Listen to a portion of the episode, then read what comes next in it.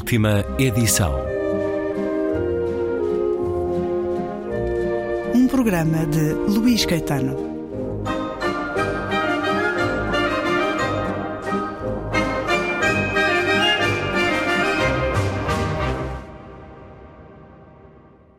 O Prémio Camões deste ano é atribuído a João Barrento, ensaísta e tradutor, em particular da literatura de língua alemã, e é pela elevada qualidade e pelo grande contributo dessas facetas que o júri justifica esta decisão.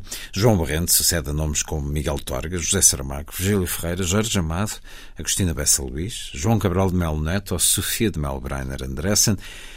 O ensaísta e tradutor confessa a surpresa, apesar de ter já recebido muitos outros prémios, e diz que este em nada vai alterar o seu modo de estar e a sua relação com a escrita.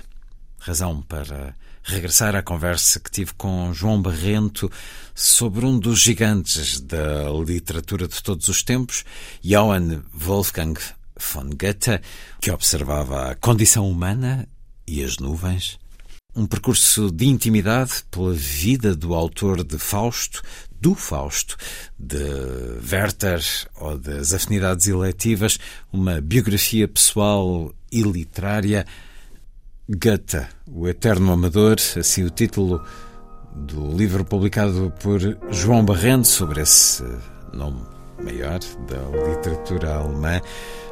João Barrento, anunciado Prémio Camões 2023.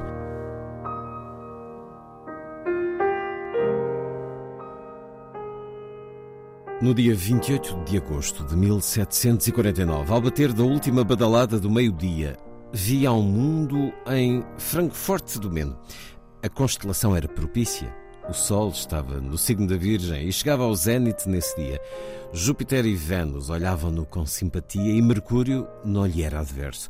Saturno e Marte mostravam-se indiferentes. Só a Lua, que acabara de ficar cheia, exercia mais a ação oposta do seu brilho, uma vez que tinha entrado nesse momento no seu período planetário.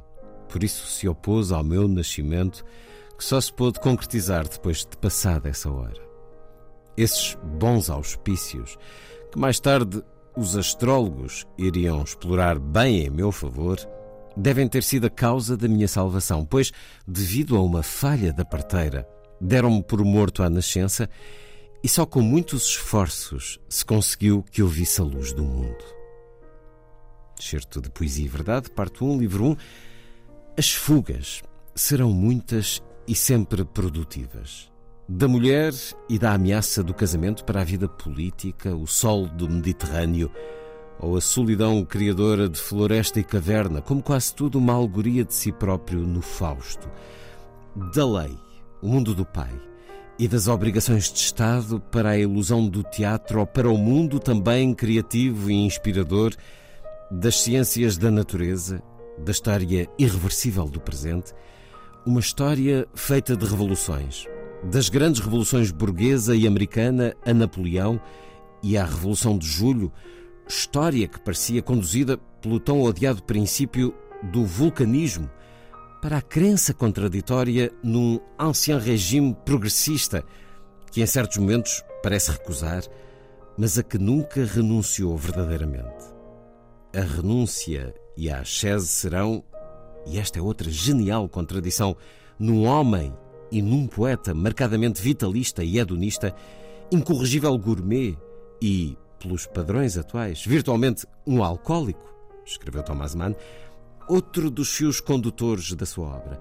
Renúncia e fuga são parte do mesmo jogo de um ator soberano que age contra quase todos e contra o seu tempo, seja ele racionalista ou romântico, mas nunca contra si próprio.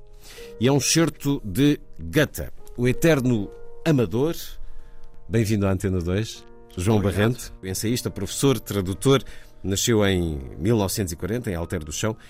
Eh, entre os livros que escreveu e os livros que traduziu, a lista seria longa, tal como os prémios que reconheceram o seu trabalho. E Goethe está em muitos desses livros e desse reconhecimento. É alguém que o acompanha há muito, na tradução, no olhar ensaístico, crítico, Não resisto a ir aqui ao convite que nos faz, quando abrimos o livro, uma monografia sobre um clássico da literatura europeia deverá, tanto quanto possível, e para além de motivações externas, encontrar em si mesma uma justificação e uma coerência próprias. É certo que os clássicos, que o são em virtude da sua utilidade e da sua atualidade, não necessitam de ser justificados. Úteis são no sempre, como aparelhos de ginástica mental, cada vez mais raros, mas que podemos sempre ter à mão, ou então espelhos em que nos revemos, instrumentos que nos permitem testar os nossos próprios limites. No contacto com eles, percebemos muitas vezes que é preciso ler o que não se entende para se entender o que se pode ler. E mais, paradoxalmente, são os clássicos que, não tendo nada de novo para nos dizer, nos leem sempre em moldes novos de cada vez que deles nos aproximamos atuais. Os clássicos são no quase sempre mais quando trazem as marcas inconfundíveis do tempo e do lugar que os viu nascer. Não haverá universalismo mais datado que o do Werther, nem humanismo mais circunscrito que o da Efigênia de Goethe. Um clássico inglês e isabelino como Shakespeare moldou a partir do século XVIII a literatura alemã, e uma obra tão alemã como o Fausto de Goethe, de algum modo ajudou a literatura portuguesa de 800 a redefinir-se face aos últimos românticos, com a polémica gerada à volta da tradução de Castilho, 1872, que revelou no âmbito da questão Coimbra o novo espírito da geração de 70. Antero refere-se já em 1865 a Goethe como um dos modelos da nova literatura da ideia. É quase um convite irrecusável a forma como neste preâmbulo nos eh, chama para a vida e obra de Goethe e escreve mais à frente que qualquer aproximação a Goethe tem de ser criticamente cautelosa e relativista. Porquê, João Barrento? Bom, uh, tudo o que ouvimos até agora uh, provavelmente vai num sentido. Estamos perante uma figura claramente, uh, eu não diria polémica, mas com certeza muito discutível nas posições que assumiu e nos caminhos que seguiu, inclusivamente nos caminhos literários, estéticos, etc. Um, Goethe é uma daquelas eh, grandes figuras de, de clássicos europeus que surge num momento para o qual parece que estava predestinado. Isto no sentido de quê? De que ele, ele surge numa fase de clara transição entre um mundo que nasce nos finais da Idade Média e a que costumamos, costumamos chamar a primeira modernidade, em termos históricos já, e aquele outro que nasce, provavelmente, em termos estéticos, com os, os, primeiros românticos alemães, que são seus contemporâneos, e de quem nós ainda somos, uh, em muitos aspectos, herdeiros no século XX. É? Até ele faz a ponte. Ele faz a ponte. Ele faz a ponte desta maneira. Ele recebe praticamente toda a tradição, desde os gregos, assimila e transforma, usa, utiliza das mais diversas maneiras e, ao mesmo tempo, antevê, prepara e anuncia muito do que virá com o século seguinte, o século XIX, essencialmente. E isto quer, quer no campo digamos, da, da, da história uh, do capitalismo moderno, por exemplo, que no Fausto, na segunda parte do Fausto, que é uma construção gigantesca, onde está praticamente tudo o que era importante uh, nesse tempo e aquilo que será importante e que Goethe parece que antevê uh, no que vem aí no século XIX e no século XX, como também antecipa uma série de modelos uh, da própria literatura. Há certas obras de Goethe, umas mais conhecidas, outras menos conhecidas, que farão, enfim, grande sucesso, terão grande sucesso no seu tempo e, ao mesmo tempo, constituem-se como modelos de coisas que virão depois. Por exemplo, um caso conhecido, recentemente reeditado também na Bertrand, um romance com umas afinidades eletivas. É um romance pouco característico na obra de Goethe no seu conjunto. E, no entanto, ele será uma espécie de primeira manifestação de uma forma do romance que viria a ter história eh, também em Portugal, em França, sobretudo, que é o romance de adultério. Esse e, no entanto. Menage à quatre, como lhe chama Exatamente. Aqui. E, no entanto, as afinidades relativas não é propriamente Uh, apenas um romance de, de, de, adultério, tem muito mais do que isso. E aquilo que verdadeiramente interessava a Goethe, olha, talvez seja aquilo que ele anota a abrir a autobiografia e de que leu o primeiro excerto há pouco, uh, a astrologia. Uh, aí, não explicitamente a astrologia, mas as forças que de alguma maneira regem o universo e que são de uma natureza, uh, nesse romance, numa natureza saturnina. Há um Saturno, um deus da melancolia que rege os destinos humanos e esse é que parece estar verdadeiramente presente numa obra como essa. A questão social, o problema do casamento, o ménage à quatre, tudo isso acaba por ser secundário perante o percurso, por exemplo, de uma, de uma figura, e isso já é mais típico de Goethe outra vez e de outras figuras, como é a figura central do romance, a Otília. A Otília é uma figura uh, ingênua, uma força da natureza, o que ele chamava também uma bela alma, predestinada a concentrar sobre si toda uma série de aspectos que são aspectos essenciais da própria natureza humana e do nosso estar aqui, digamos, e do nosso destino neste mundo. Não é? Mas há mais, há mais uh, pequenas obras. Uh, há mais tantas obras. História. Na cadência deste livro, elas vão-nos sendo apresentadas nesse certo até da astrologia, que Fernando Pessoa muito deve ter apreciado, e também em algumas das coisas que já nos disse. Goethe sentia-se um escolhido. Esta vida estava-lhe destinada? Talvez eh, não tivesse essa noção uh, até a uma fase que corresponde aos seus 25, 30 anos. Eu digo 25 porque 25 é uma, é uma idade simbólica no Goethe, porque é a altura em que ele publica o Werther. O Werther irá ser a obra que lhe, que lhe trará fama e conhecimento. Comodidade financeira uh, também. Se bem que ele já era de uma família relativamente era rica. Era uma família de alta burguesia, burguesia. de Frankfurt. Instalou-se precisamente logo a seguir ao Werther em Weimar e uh, ganhou um estatuto progressivamente mais destacado na corte de Weimar. Mas, mas esses, eh, esses anos e, e o Werther significam, de facto, o começo de uma fase, não logo os primeiros 10 anos de Weimar, que ele considera um decénio improdutivo, Uh, porque tem muita matéria política que o ocupa e tem que se ocupar das minas e da gestão. Essa matéria teatros, política etc. é uma espécie de contrapartida de mecenato? Uh, era, era, de, era na época, mas nele. financeiro, ou seja, ele para viver tranquilo, financeiramente tranquilo, tinha que fazer umas pequenas coisas. Tinha, Essa, e, e teve que fazer muitas coisas políticas. e grandes coisas nesses primeiros 10 anos em Weimar antes de se libertar, o que é que ele fez? Era conselheiro de Estado, a certa altura era o responsável pelas minas que se descobriram em dois ou três lugares à volta no Estado, no Grão-Ducado de Weimar. Uh, tinha uma série de atribuições em relação ao teatro, etc, etc. Funda um teatro em Weimar. Tudo isso lhe ocupa de tal maneira uh, os dias uh, que ele. Que lhe mirra a criação um dia, artística uma noite nas termas de Karlsbad, onde estava, resolve debandar para a Itália.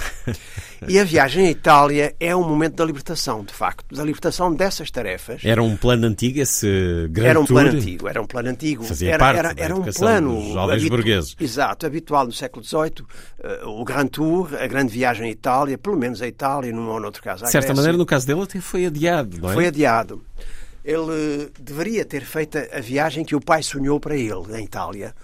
Chegou a, a ir até à Suíça e do alto dos Alpes olhou para o outro lado e disse: Não, eu não vou fazer a viagem do meu pai. E esperou mais de 10 anos, de facto. Mas quando regressa, aí sim, aí inicia-se uma fase uh, de produtividade literária e também científica e de pensamento absolutamente incomparável com o que tinha sido antes. Essa é? viagem à Itália, sobre a qual também, também, podemos ler aqui, que está publicada uh, no nosso país. Que está publicada com, até com é, a segunda edição. Ele uh, mergulha no tal mundo da cultura clássica que, que, no fundo, lhe abre as portas interiores? é um, a viagem à Itália é, é sobretudo o momento de olhar para ele. Eu chamo-lhe aí uma escola do olhar. Eh, é, é essencialmente através desse, desse, sentido da visão, do olhar da, do mundo exterior eh, que ele acaba por absorver e recolher quer toda a informação que já tinha, enfim, eh, a formação habitual de um jovem naquela época Burguês. e de uma família burguesa assumia tudo isso, não é toda uma formação clássica. No entanto, ele precisa de estar nos lugares. Ele precisa de conhecer a Magna Grécia, a Sicília, e por isso faz a volta toda da Sicília. Ele precisa de estar em Agrigento, nos templos, ele precisa de estar em Roma, no Fórum, e, e etc. Uh, para além disso, é uh, uma estada de, de, um ano e meio, quase dois, que lhe permite uma série de contactos, sobretudo com artistas, nesse caso, alguns italianos, outros não, uh, muitos alemães também, que estavam em Itália por esses anos, e que foram fundamentais também uma espécie de convergência com os seus próprios interesses artísticos.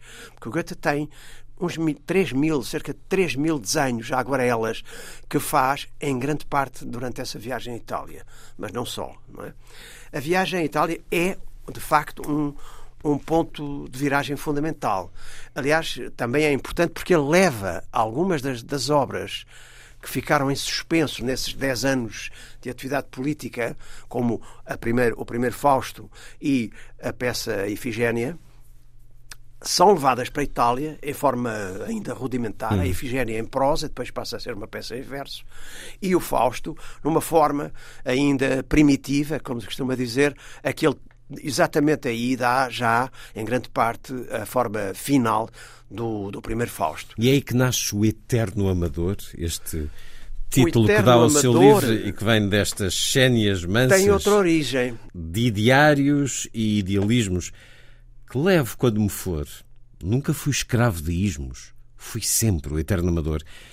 Este Eterno Amador uh, cimenta-se nessa viagem? Ah, sim, com certeza. E, e depois, não é? Sobretudo claro, depois. Uma vida inteira.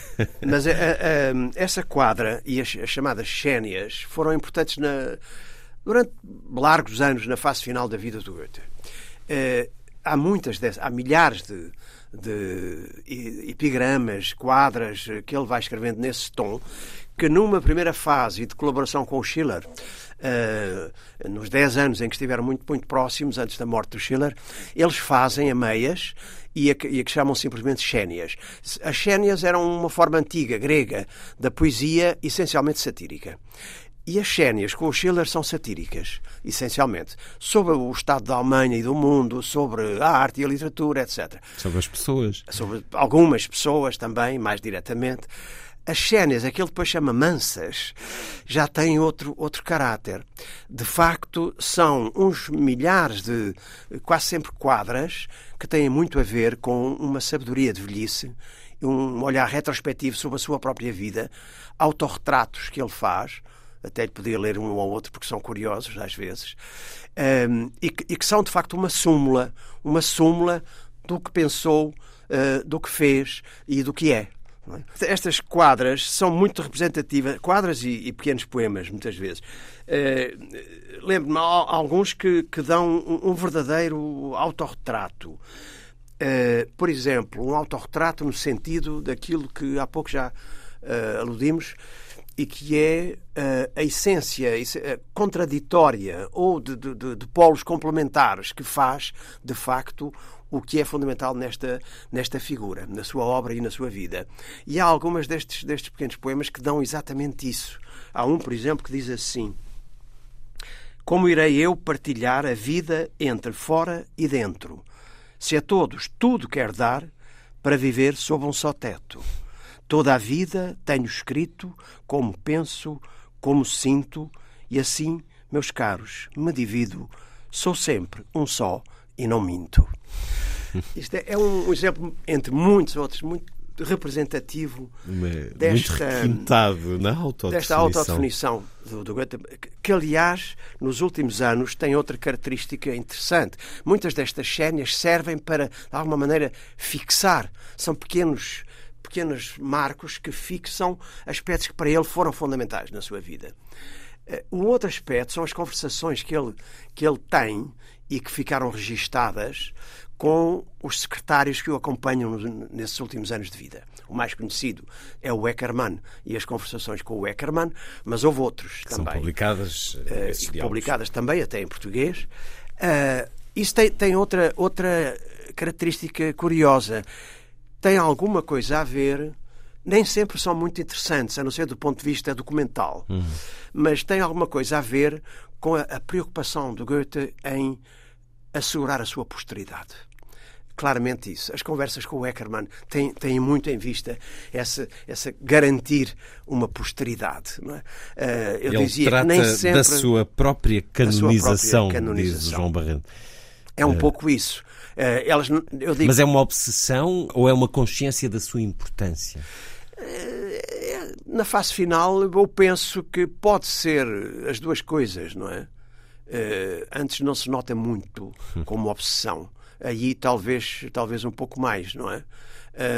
E, que ele tinha uma consciência da sua grandeza, digamos, nesses, digamos, 20 anos finais, é com certeza, é com certeza certo. Quer dizer, ele tinha a noção clara de que estava a caminho de um Olimpo qualquer, por isso geralmente se lhe chama o Olímpico. Não, é? não há nenhum outro autor do seu tempo, nem Schiller, uh, que viveu muito menos, aliás, morreu muito cedo, nem outros grandes autores que, que alcançassem tão depressa e de uma forma tão abrangente, tão alargada, uh, a fama e o, e o eco que teve a figura e a obra do Goethe, não é? E, Ele é o grande autor da é, Mas há outros que foram marcantes para nós claro. próprios e para, e para, o nosso tempo.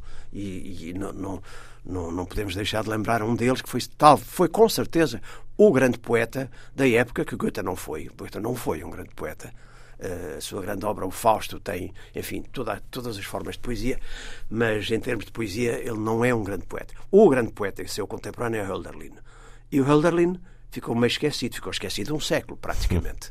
Só os modernos do século XX é que vieram é recuperá-lo, não é? E o Goethe nunca se, nunca se aproximou muito dele há um, uns contactos à distância. Com o Schiller, sim. O Hölderlin teve muita relação direta em Weimar. Com Goethe, não.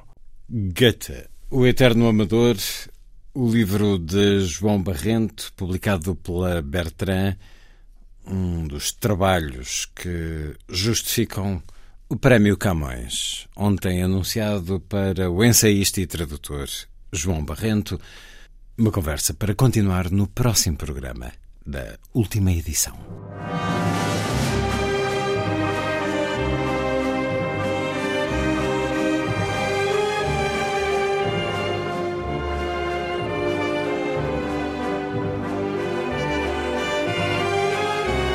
Última edição.